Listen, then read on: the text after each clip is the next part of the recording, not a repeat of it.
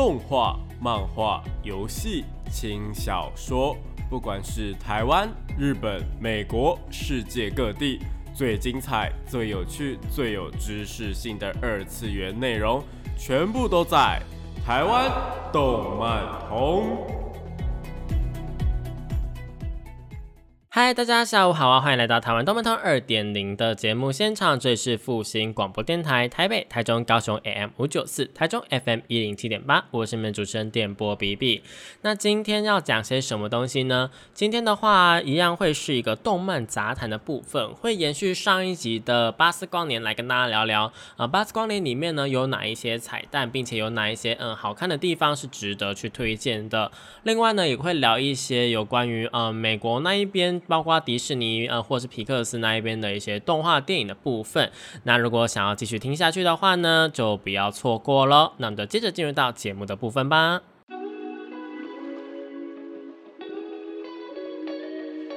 少年少女、热血感动、悬疑推理、恐怖血腥、御教娱乐、恋爱放闪、BLGL，各式各样的动漫作品推荐，全部都在动漫推推。欢迎来到动漫推推的部分。这个单元呢，会给大家推荐一些国内外优良的动漫作品，有可能是游戏或是轻小说，都是有可能的哦。那今天的话呢，就是要继续来讲讲我们巴斯光年的部分啦。那巴斯光年呢？其实我们上礼拜有说到，我蛮喜欢它的一些呈现方式，比方说像是因为它年代的问题嘛，就是它年代的部分，它是一九九五年出品的电影，就在它的设定里面，它是一九九五年出品的电影，所以呢，它在有一些像是呃过场的特效啊，又或者是一些行进的特效。它都会有一种呃非常古老的感觉，也包括了他在丢东西的时候，他队友丢东西给他的时候那种呃物品的特写呢，其实也是比较老派的一个电视动画的一个呈现的手法啦。那距离《玩具总动员》它已经就是呃过了二十六年，然后才有这一部《巴斯光年》嘛。那其实呃《玩具总动员》跟皮克斯啊，就是它的渊源还蛮深的。我们在去年在讲有关于迪士尼跟皮克斯的时候，其实是有稍微带到的。也就是呢，皮克斯它的其实它的这间动画工作室的一个。嗯，首部动画长片就是《玩具总动员》呐，而且它呢就是直接拿了三项的奥斯卡提名，包括了我们的最佳配乐奖，以及我们的原创剧剧本奖，以及我们呃《玩具总动员》，大家就是听到歌曲就会觉得非常非常的就是熟悉又有点感动嘛，所以它也入围了原创的歌曲奖，而且呢又因为是呃第一部就是完全是利用电脑去完成的长篇动画，所以它还拿到了特殊的成就奖。可以说，就是《玩具总动员》这部电影呢，算是呃皮克斯的一个巅峰之作。就它虽然说是第一部，但也是它的巅峰了这样子。那到后来啊，其实呃，如果大家熟悉皮克斯跟迪士尼之间的渊源的话，应该就知道说，其实《玩具总动员三》的推出过程是非常非常的艰难的，因为那时候迪士尼跟皮克斯他们是有在打一个。算是预算战吗，还是怎么样？就反正他们的利润桥不拢啦。就迪士尼觉得说他们应该要拥有这个版权，但皮克斯他们就觉得说，啊，我是我们这边制作，所以我们应该要握有版权这样子。因为那时候的迪士尼还没有并购皮克斯，所以呢，迪士尼就是作为一个发行商在帮忙皮克斯这样出版他们的一些动画这样子啦。那到最后呢，这个纷争就到最后为什么怎么解决的呢？当然就是我们的皮克斯被呃迪士尼给并购掉了嘛。那中间的话其实影响了还蛮多部作品的，包括了料理鼠王，又或者是呢呃 Cars，对 Cars 跟料理鼠王呢也是除了玩具总动员之外有被影响的作品，就是他们的呃推出的时间就会有比较延后啦。因为其实皮克斯他们的动画的话呢，一般来讲都会选择在暑假的时候推出，也就是六七八月的时候推出。因为六七八月的时候推出可以做什么呢？六七八月的时候推出啊，就等于说，哎，我们播完之后，可能电影它如果很热卖的话，我们可以一路播到呃十月、十一月，搞不好都没有问题。然后十二月的时候呢，就可以直接出 DVD 啊、蓝光之类的，就等于说是一部电影就直接赚了两次啦。所以那时候迪士尼跟皮克斯他们其实就有点为了这件事情有点小吵架，然后导致说中间有几部电影他们都延后到十二月的时候上映，然后这这中间这段利益就不见了。因为其实十二月大家也知道是美国人那边就是嗯，应该说是欧美文化那边还蛮重要的，就是圣诞节嘛。那圣诞节大家理所当然都会买一些小礼物啊，又或什么的。那皮克斯的一些 DVD 或者迪迪士尼的一些 DVD，就其实就是蛮蛮棒的一个选择啦，就是嗯可以举家团圆啊，然后一起看一个动画的感觉。但是现在因为时代的一个变迁啦，所以呢这些东西其实都变成说，哎，用线上串流就 OK 了。所以像是 Disney Plus 啊，又或者是 Netflix 啊，上面就非常非常非常多的电影嘛。虽然说 Netflix 最近因为一些嗯，他们决定不让寄生虫继续寄生上游，所以有一些嗯人开始退订这样子，然后大家转了去 Disney Plus 那边呐。所以关于串流平台的部分，其实嗯算是一个新时代的一个数位战争。嗯，对，数位战争。那他们的战争结果会怎么样呢？其实如果按照继续按照这个。方式下去的话，如果 Netflix 继续做出一些就是让消费者觉得不满意的行为的话呢，可能大家真的就是会退订的退订啦。因为其实台湾。本身呢也有蛮多的一些呃串流平台，比方说像是 MOD 啊，又或者是什么呃 Gaming 啊，或者什么嗯有一个西瓜哈迷吗还是什么的，就有非常非常多的一个 My Video 之类的那种嗯线上串流平台，其实也是蛮 OK 的啦。就是如果你是想要看电影或是看影集，或是比较偏向台湾味的一些戏剧节目啊综艺节目的话呢，其实你订阅台湾的一些串流平台也是 OK 的，而且还有一些就是会绑定，比方说你的呃电信呃什么。手机电信的合约啊，又或者是一些网络的合约，所以其实大家也不一定要去绑定 Netflix 或是呃 Disney Plus 啊。不过呢，Disney Plus 呢是有跟台湾的电信公司去做一个合作的，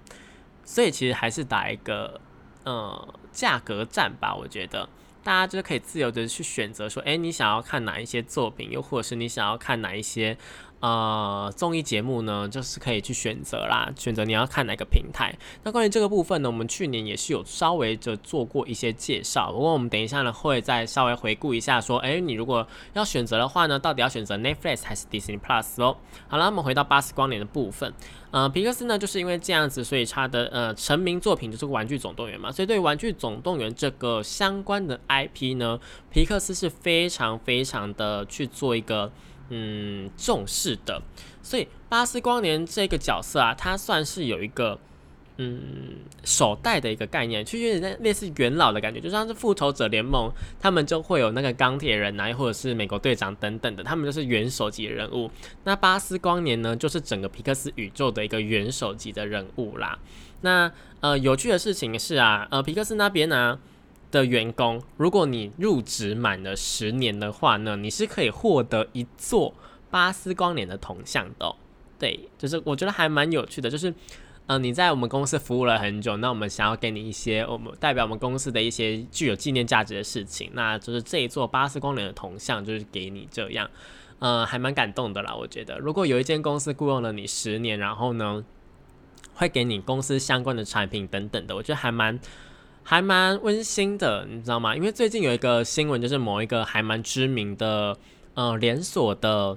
那个素食品牌，就有点像麦当劳、肯德基等等那种素食品牌。那呃，他呢就是有一位员工服务了二十七年，然后没有一天缺席，就是都是全勤的。结果他。官方就是他们公司给他的一个礼物呢，竟然只是就是一张电影票，然后呢几个呃公司的糖果啊什么的，这个类似公司卖不出去的东西的大礼包啦，这样，然后里面写什么啊，你二十七年都没有请假，你辛苦了啊，我们很感谢你等等的，就是这些嗯感恩的话，然后就让人家觉得说啊有点嗯，人家服务了二十七年，而且都没有请假，你怎么就是只给人家这样子？那这件事情就是传到网络上面之后，就开就有人开始募款，就是给那个这位这位二七年的员工一些呃抚慰，然后就拿了四百多万吧，我记得。所以我就觉得说，嗯，虽然说人家就是给的礼物还就是给的那个鉴别礼物或是服务的礼物没有到很好，不过呢，大家去募款，然后募款了这么高的金额。也是一件，嗯，人间处处有温情嘛。不过，如果看在其他人的眼里，就其他可能同样也有服务了二十几年、三十年的老员工，然后他们没有拿到这些东西，就是我觉得，嗯，有一点点小小的有点压力在啊。如果我是那一个拿了四百多万的呃员工的话啦，好不好？好了，我们回到巴斯光年。那巴斯光年他的个人故事啊，就是一个，嗯，还蛮。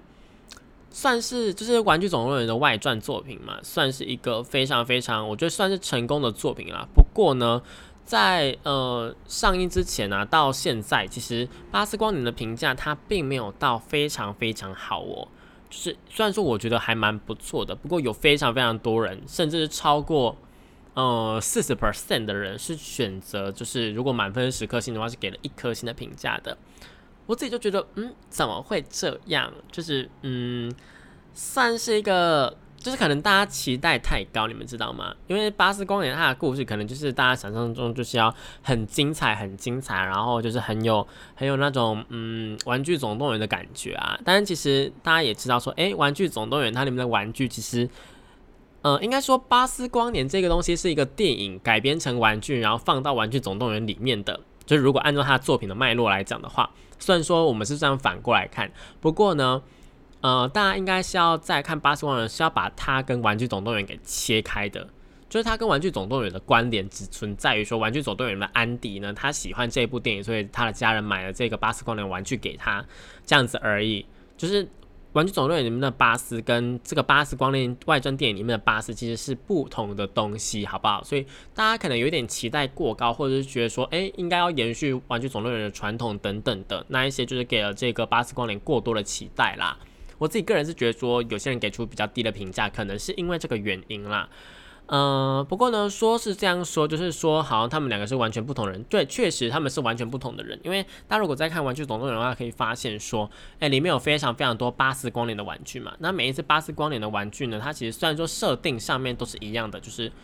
他们在呃会是一个有一个电影背景的存在，然后他们在玩具刚开封的时候都会说什么，哎，你们现在是什么年代啊？你们现在是用什么燃料等等的这些，就是电影里面的设定出来。可是《玩具总动员》里面的的那个比较偏主角的那一个巴斯光年呢，他已经是受过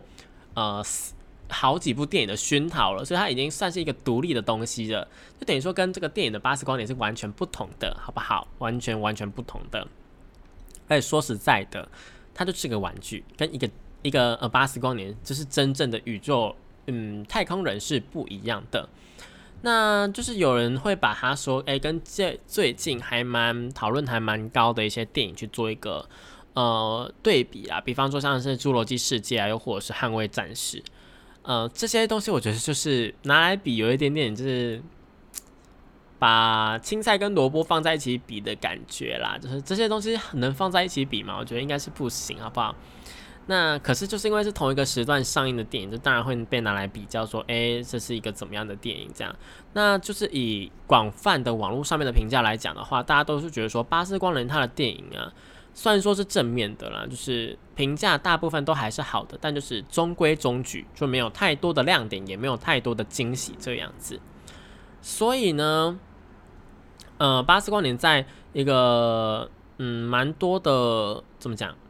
它在一个。画面上来讲呢，确实作为迪呃，因为它是皮克斯首部的 IMAX 的电影动画，大家知道吗？大家知道 IMAX 是什么吗？IMAX 就是非常非常大的荧幕啊，然后它的声光效果啊，又或者是它的一个画面上来讲，还有它的一个感官的一个感受来讲的话，都是非常非常好，比一般的电影还要好的。所以如果你去看 IMAX 的话，可能你的感受就会完全不一样。因为巴斯光年它确实在呃。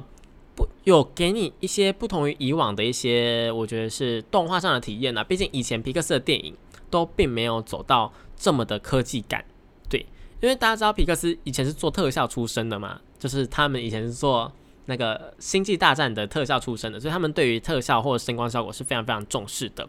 然后呢，在 i 进展到 IMAX 的时候，其实前面几部电影，好不好？我现在跟大家讲讲前面有几部电影是什么东西，好不好？就是《青春养成记》啊，《路卡的夏天》啊，《灵魂急转弯》啊，《二分之一的魔法》，然后到《玩具总动员四》嘛，对不对？那前面这几部电影怎么可能会有那一些声光效果？应该说会有，就比方说《灵魂》。灵魂急转弯，他们在一些灵魂的走道啊，或者什么的时候，那些穿越的时候会有一些声光效果等等的，或是路卡夏天，当他们在海洋里面的时候会有什么东西这样子。不过呢，这些东西，好吧，这些东西都比不上 IMAX 上面的一个太空的一个效果。所以我觉得说，身为一部太空的电影呢，然后再包括了那个呃，它的一些配乐啊、音效啊，其实《巴斯光年》是一部还蛮。还蛮成功的太空电影，我觉得就是它在太空电影的呈现上面，比方说像是他们有一幕是诶冷冻技术，又或者是啊，他们要上太空之前，然后会拿着一个太空帽啊，然后跟旁边的人在那边走路聊天等等的，这些都是作为一部科幻电影或是太空电影的一个经典的桥段。所以我觉得《巴斯光年》它很多地方其实都是有去做的还蛮好的，算是我觉得蛮满满的啦。就是它有一个，嗯，在画面上面的表现是真的还不错的。但是我觉得，嗯，可能大家就是如同我开头所刚刚所讲的，他们可能对于《巴斯光年》期待有点太高了，因为，呃，《玩具总动员》它的剧情是非常非常的，呃，深入人心的，就它讲了很多的故事，比方说像成长啊、失去啊，或是呃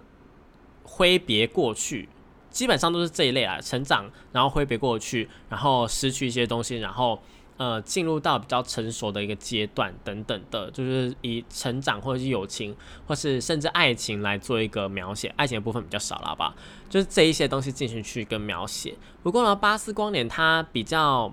嗯，剧情上面来讲，我觉得比较偏向于是一个，嗯，算是一个大型的广告吗？嗯。就是他并没有说到他给你太深的一些道理，就是他纯粹就集中在巴斯光年这个本人身上，好不好？本人巴斯光年他这个人身上，他是怎么样去转变的？从他就觉得说任务一定要达成呢，我一定要怎么做啊？然后我好像呃在这个太空基地上面没有家，然后到后面呢，他觉得说，诶，我在这个太空基地上面有家了，然后跟大家就是要互相合作，要帮忙，就是。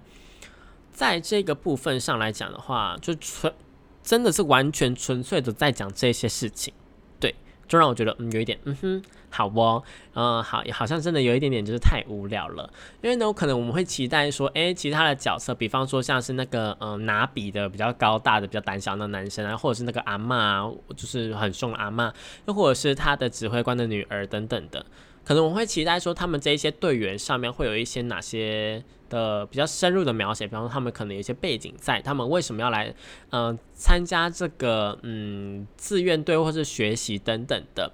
但电影当中就是用一些比较不没有没有意义的，就是理由把他们这些人带进来，比方说像是那个阿妈，就只是想因为假释，就是假释这样子会比较快，然后就是牢什么的可以。坐牢等等的，可以就是比较快出来这样子。那那个拿笔的可能就是啊，纯粹只是报错名这样。虽然说作为一部嗯儿童动画的话来讲的话，这些理由都可以通过。不过他们可能没有考虑到是《巴斯光年》这部电影，其实呢，它的主要客群应该儿童跟成年人是一半一半的。所以有时候太过于简单的一些理由，可能会对于我们这些已经成年的一些老观众来讲，会有点觉得说，诶，他有点肤浅，你们知道吗？因为在《玩具总动员四》啊，我们是见识到了他们分别，然后呃，甚至是呃舍弃了当一个玩具，就是一定要跟着一户人家的一个规则这样子，然后安那个什么呃胡迪啊，就是走出新的自我这样，那。这样的一个转变，这样一个心路历程，这样的一个成长呢，跟巴斯光年，他纯粹只是从一个比较任性的人，然后变成了一个啊，知道说，哎，什么叫做团队合作啊，什么叫做呃，应该互相帮助，这一种就是嗯老掉牙的电影的一个剧情的话，确实会让人家觉得说，哎，蛮单调的，剧情上面蛮单调的。但如果我们是以一个好，你要这样解释也行。如果你是一个一九九五年的电影来看的话，这样的剧情绝对是 OK 的，绝对不会有人抱怨，绝对大家都觉得说，哇，好先进啊，哇，好有趣啊，这样的剧情真的是好棒棒啊。但就是说实在来讲，它还是一部二零二二年的电影嘛，所以呢，就是放在现在来讲的话，可能就是会有点，嗯哼，就有点。好啦好啦，我我知道我懂了，这样子缺少了一些相关的一个脉络在啦，好不好？嗯，所以呢，在情感的方面上来讲，我觉得《巴斯光年》这一部电影它的表达是不太足够的。然后呢，呃，在巴斯上面又或者是一些呃一些其他的，嗯，怎么讲？就是它这部电影，我觉得它的优缺点是还蛮鲜明的啦。然后呢，纯粹我觉得作为一部粉丝向的电影来看的话是 OK 的，但如果作为一部独立的动画电影来看的话，它的剧情跟它的配角跟它的深度呢，确实是不太够的。不知道大家对于这件事情有什么样的想法呢？好了，讲到这边，我们先暂时休息一下，听首好听的歌曲吧。欢迎回到台湾动漫通二点零的节目现场，这里是复兴广播电台台北、台中、高雄 AM 五九四，台中 FM 一零七点八，我是你们主持人电波 BB。那回到我们的一个呃节目现场之后呢，一样下来聊聊巴斯光年它的一些，嗯，算是我觉得算是你可能知道，但你可能忘记的一些小事情，就是彩蛋的部分。我们上一次有说到啊，就是巴斯光年它为什么是安迪会喜欢，就是因为这部电影嘛，对。然后呢，大家如果记得。呃，玩具总动员一上面呢，其实巴斯光年它从玩具盒里面出来的时候啊，它那个玩具盒的一个配色，又或者是巴斯光年它本身的配色，其实在这一部呃电影里面是完整的重现的。那完整重现就是想当然也是啦，好不好？因为一定是完整的重现嘛，毕竟它就是从电影里面改编成玩具的。就以它的一个故事剧情来讲是这样子的，所以呢，它的配色又或者它的造型等等的，当然就是一定会是一个经典的配色这样。不过巴斯光年他在里面呢，穿的非常非常多不一样的太空服，大家有没有发现？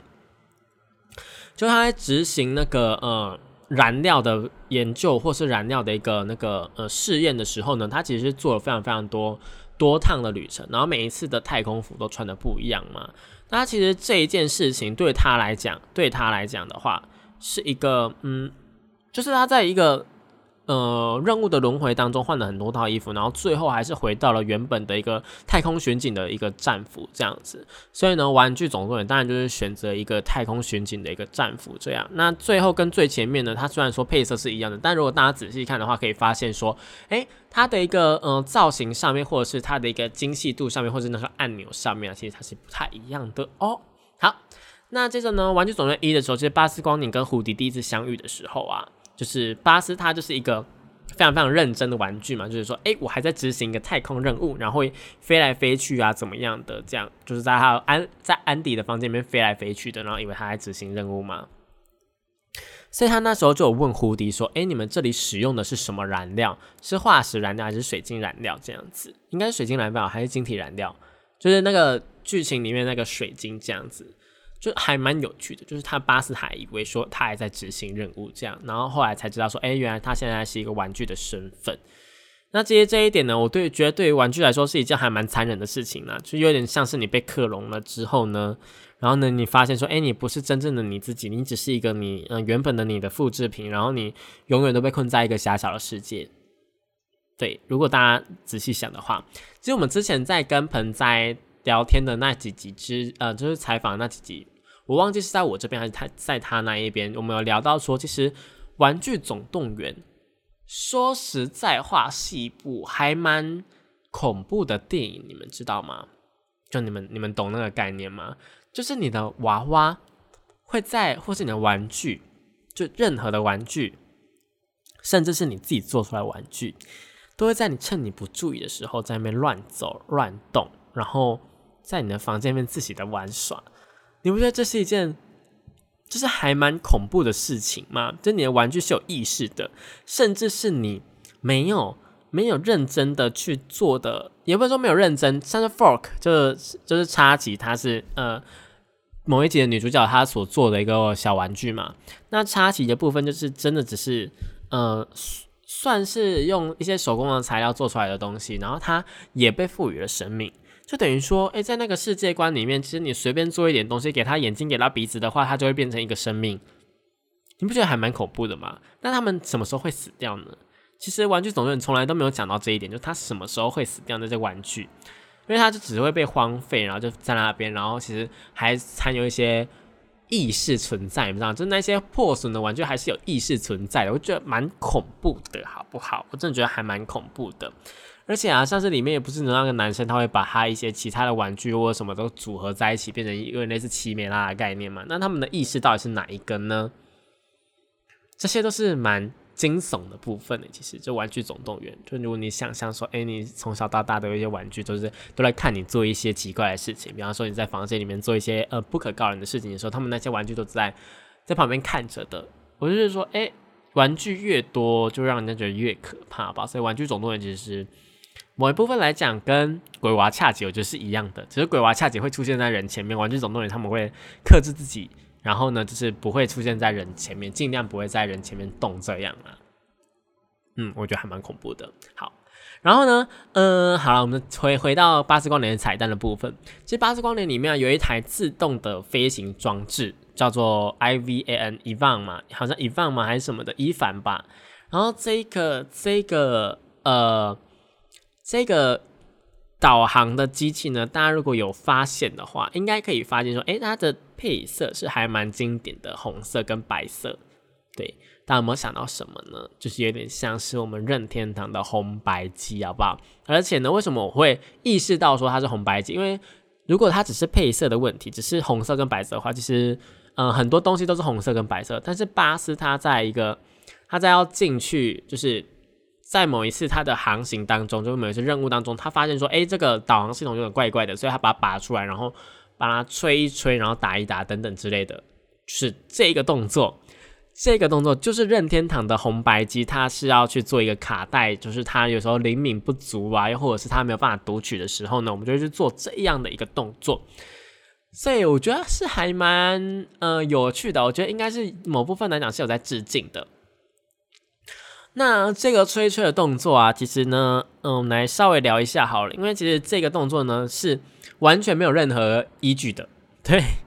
但是不知道是从哪一个人开始呢？他做了一个这样吹吹的动作之后呢，就还蛮多人会这样吹一吹啊，然后就是把它再插进去，好像就会好的这样子。但其实并不是，好吧，并不会因为这样子就变好，甚至有可能是你的卡带会因为这样子，因为你的在吹吹的时候呢，其实你的呃嘴巴里面是会有口水存在的。那这些口水啊，其实是有可能会造成你的卡带受潮。你卡带受潮就会怎样？就会坏掉。所以呢，其实你吹吹的动作并不是让你的一个灰尘跑掉，而是让你的口水进入到你的卡带里面，然后让它变得更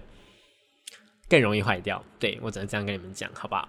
那呃，关于这件事情呢，因为任天堂他们后来啊，就是做了蛮多的一个变更的嘛，从呃卡带啊、Game Boy 啊，然后到那个呃 We 的时代是那种光碟，然后再到现在 Switch 呢是一个小小的卡带。那这个小小的卡带呢，其实它有做一个还蛮特别的处理哦，就是我们可能之前有调稍微聊过这件事情，就是那一个呃 Switch 的卡带呢，它是有做一个防吃的机制。所谓的防吃，并不是防老人痴呆哦，而是防你吃进去的机制。因为呢，这一次的卡带啊，它做的非常非常小嘛，大概就是嗯，可能几公分这样子而已，就是比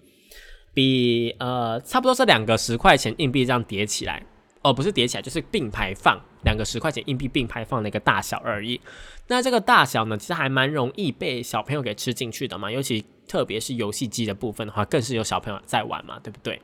所以呢，所以呢，他们就在上面做了一些特殊的一些呃防吃的一些设施在。对他们就放了那个呃，你吃了就是你舔了之后，或是你一碰到嘴巴的话，就会变得很苦、很苦、很苦的部分。对，它在上面放了一些很苦的一些呃化学用具，就对人体无害。但是呢，你呃舔到的话，就会觉得说你的味蕾就会变得瞬间变得超级超级苦，就是一个化学成分在上面呢。我这个人觉得还蛮有趣的，就如果你 OK，今天这是一个防吃的机制嘛，然后呢，如果你真的一直一直舔它，一直舔它，一直舔它的话，它那它那个化学层会不会就掉了？我个人还蛮好奇的啦，不过就算那个化学层掉，你一直填它，一直填它，应该那个卡带也就会坏掉了。对，所以就是一个嗯小彩蛋，好不好？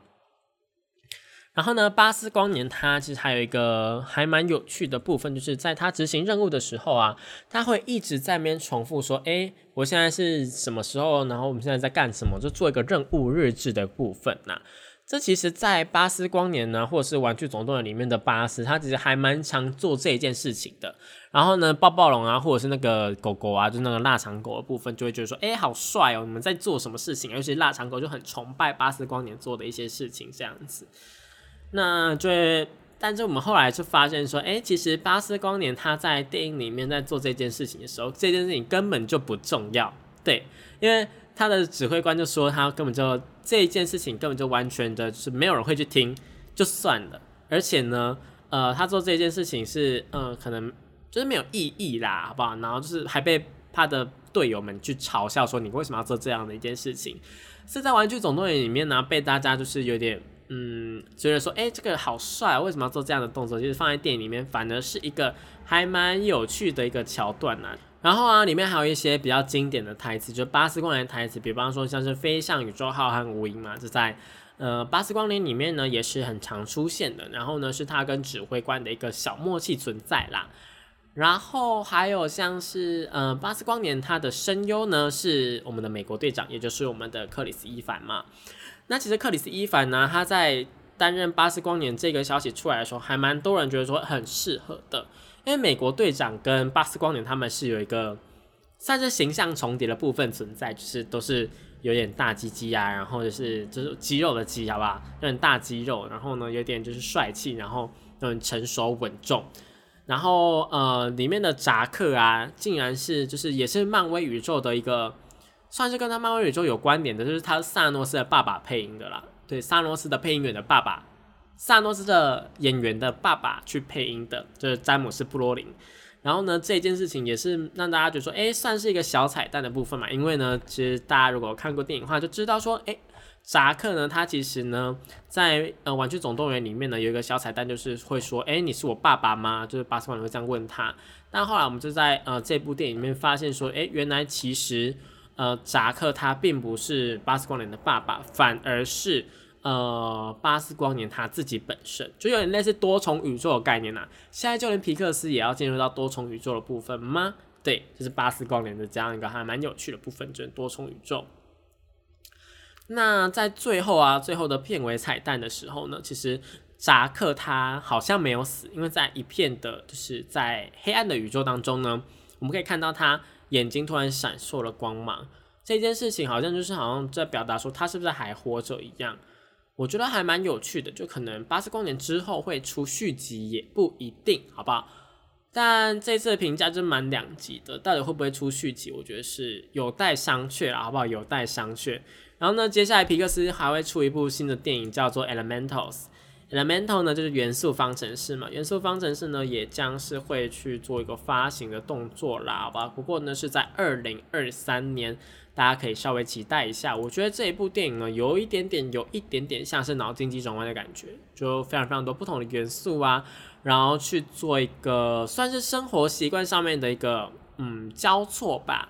所以呢，我觉得还蛮有趣的，大家有兴趣的话呢，可以去嗯 follow 一下最新的消息哦。好，那讲到这边呢，我们先暂时休息一下，听一首好听的歌曲吧。欢迎回来，台湾动漫通二点零的节目现场，这里是复兴广播电台台北、台中、高雄 AM 五九四，台中 FM 一零七点八，我是你们主持人电波 BB。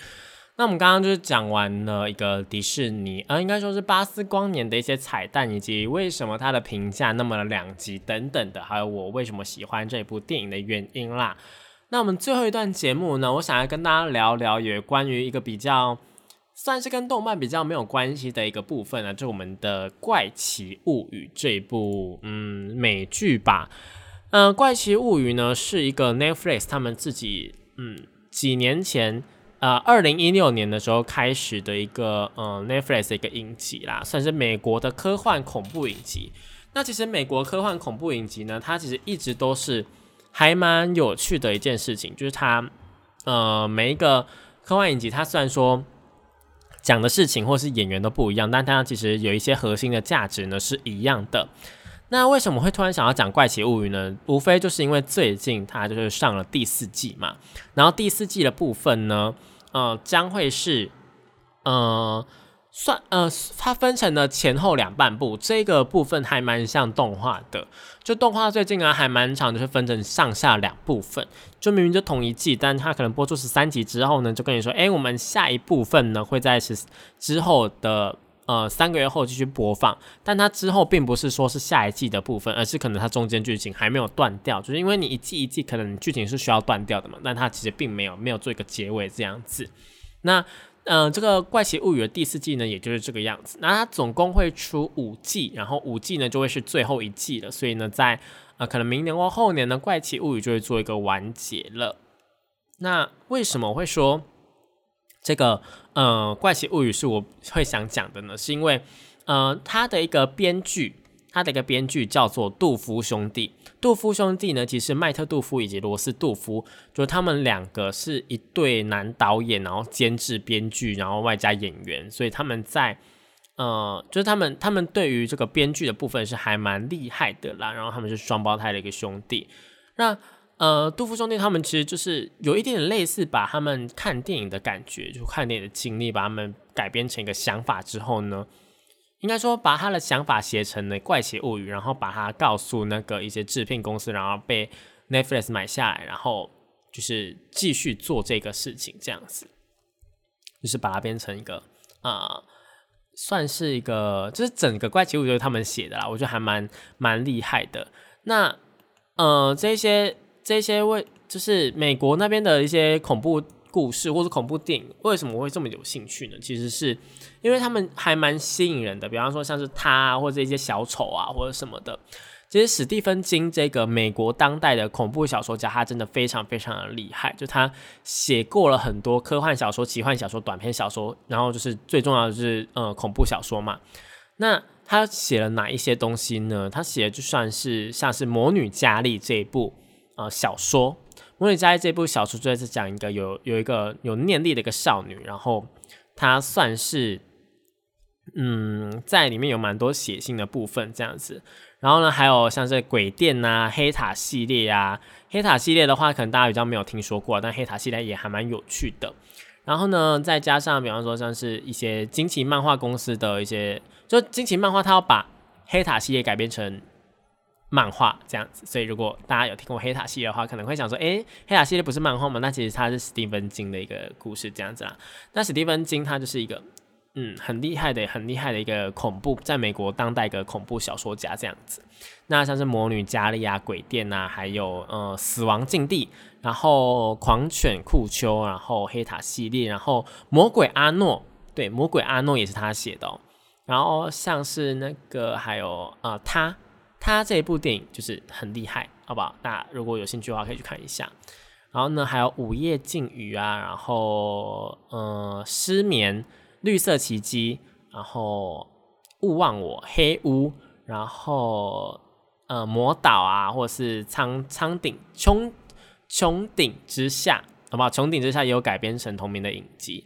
然后呢，安眠医生，然后冰室先生。然后我们还没有玩完，然后一直到现在，他还是有在写一些，比方说像是睡美人呐、局外人呐、异能研究所啊，就这一些奇奇幻小说，其实是非常非常的呃吸引人的。然后呢，呃，怪奇物语里面有非常非常多就是史蒂芬金的影子在里面，这样我觉得还蛮有趣的。那它有趣的点在哪里呢？有趣点在于说，我觉得它跟日本的一些恐怖漫画和、恐怖小说或是一些惊悚的漫画呢，是有一个异曲同工之妙的。就他们都会在嗯比较日常的东西上面去做一个发挥，然后呢让它变成一件恐怖的事情。比方说他是他好了，他这一部电影呢就是在讲一个在讲一个小丑嘛，然后呢小丑会去吃小孩啊这样子，然后他其实是一个算是怨灵的一个集合体这样。那呃在日本有蛮多的漫画也是用这种这种风格就日常的风格去做一个描写，比方说像是呃伊藤润二啊。伊藤润二的，比方说像气球啊、漩涡啊，或者是什么呃人至死不渝的爱啊等等的，他们其实也是在一个日常里面的生活，然后可能误闯了某一个地方，然后进入一个传说这样子。另外还有像是呃寄生兽，寄生兽就是比较偏向于是我觉得算是呃外星人到这个世界上来的一个故事嘛。那这一类的惊悚小说的话，就跟怪奇物语也蛮是蛮像的。应该说，我觉得如果你喜欢伊藤润二啊，或者是你喜欢那种。寄生兽啊，彼岸岛啊，等等的，或者是末日啊，漂流教室等等的这种，呃，恐怖血腥的一个呃漫画电影的话，我觉得《怪奇物语》是一个还蛮有趣的系列。然后呢，如果你喜欢史蒂芬金的话呢，也是可以去看一下《怪奇物语》的，因为《怪奇物语》算是一个集大成吧。不过呢，它在二三季的表现，说实在没有到很好啦。对。所以它评价没有到很好，就是大家就对他就是褒贬不一，就有人觉得说，哎，比起第一季来讲，冲击感少了很多，就好像是一群人一直在做一件同一件蠢事一样。不过这个部分我自己个人是保持这个一个保留的态度了，好不好？因为我自己觉得第二季也是蛮好看的，第三季的话就真的有一点点的，嗯。就有一点拖啊，就觉得说你们为什么一直做重复的事情？不过第四季的话呢，就真的还蛮厉害的。第四季呢是口碑一致的好评，好不好？不过我在想说，哎，你们第四季都做了这么猛了，虽然说下半部还没有出来，但是呢，你们做的这么猛的话，你们第五季该怎么办呢？大家有想过这个问题吗？就是如果你东西做的太好的话呢，你可能会害怕说，哎，你最后一季要怎么样，就是做一个收尾的动作。然后我觉得有些有些呃美国的影集，他们很可惜的地方就是他们很看很看，就是怎么讲，很看那个呃制作制作公司愿不愿意继续买单。比方说像是 Netflix 愿不愿意继续出资去呃资助这部影集。像是之前有一个还蛮有名的影集叫做《超感八人组》，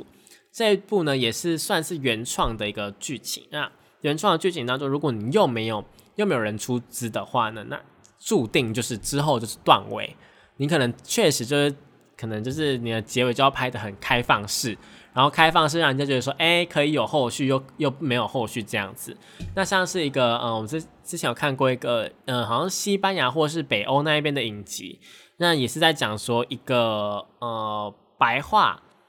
应该说算是呃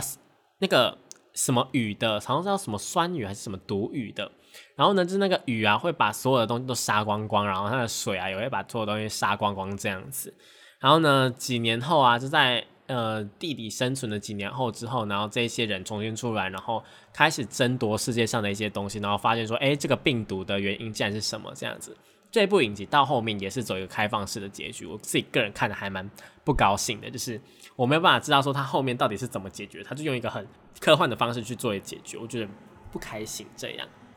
所以我真的个人是还蛮期待说《怪奇物语》会去怎怎么样做一个，嗯，算是怎么样就做一个结尾啦，好不好？就大家如果有兴趣的话呢，可以去看一下《怪奇物语》啊，好不好？那讲到这边呢，今天的节目也差不多要结束了。就是大家如果对于今天介绍的巴斯光年啊，又或者是呃怪奇物语有兴趣的话，都可以上网跟我讨论哦。那今天的节目就到这边结束了，我们下次见，拜拜。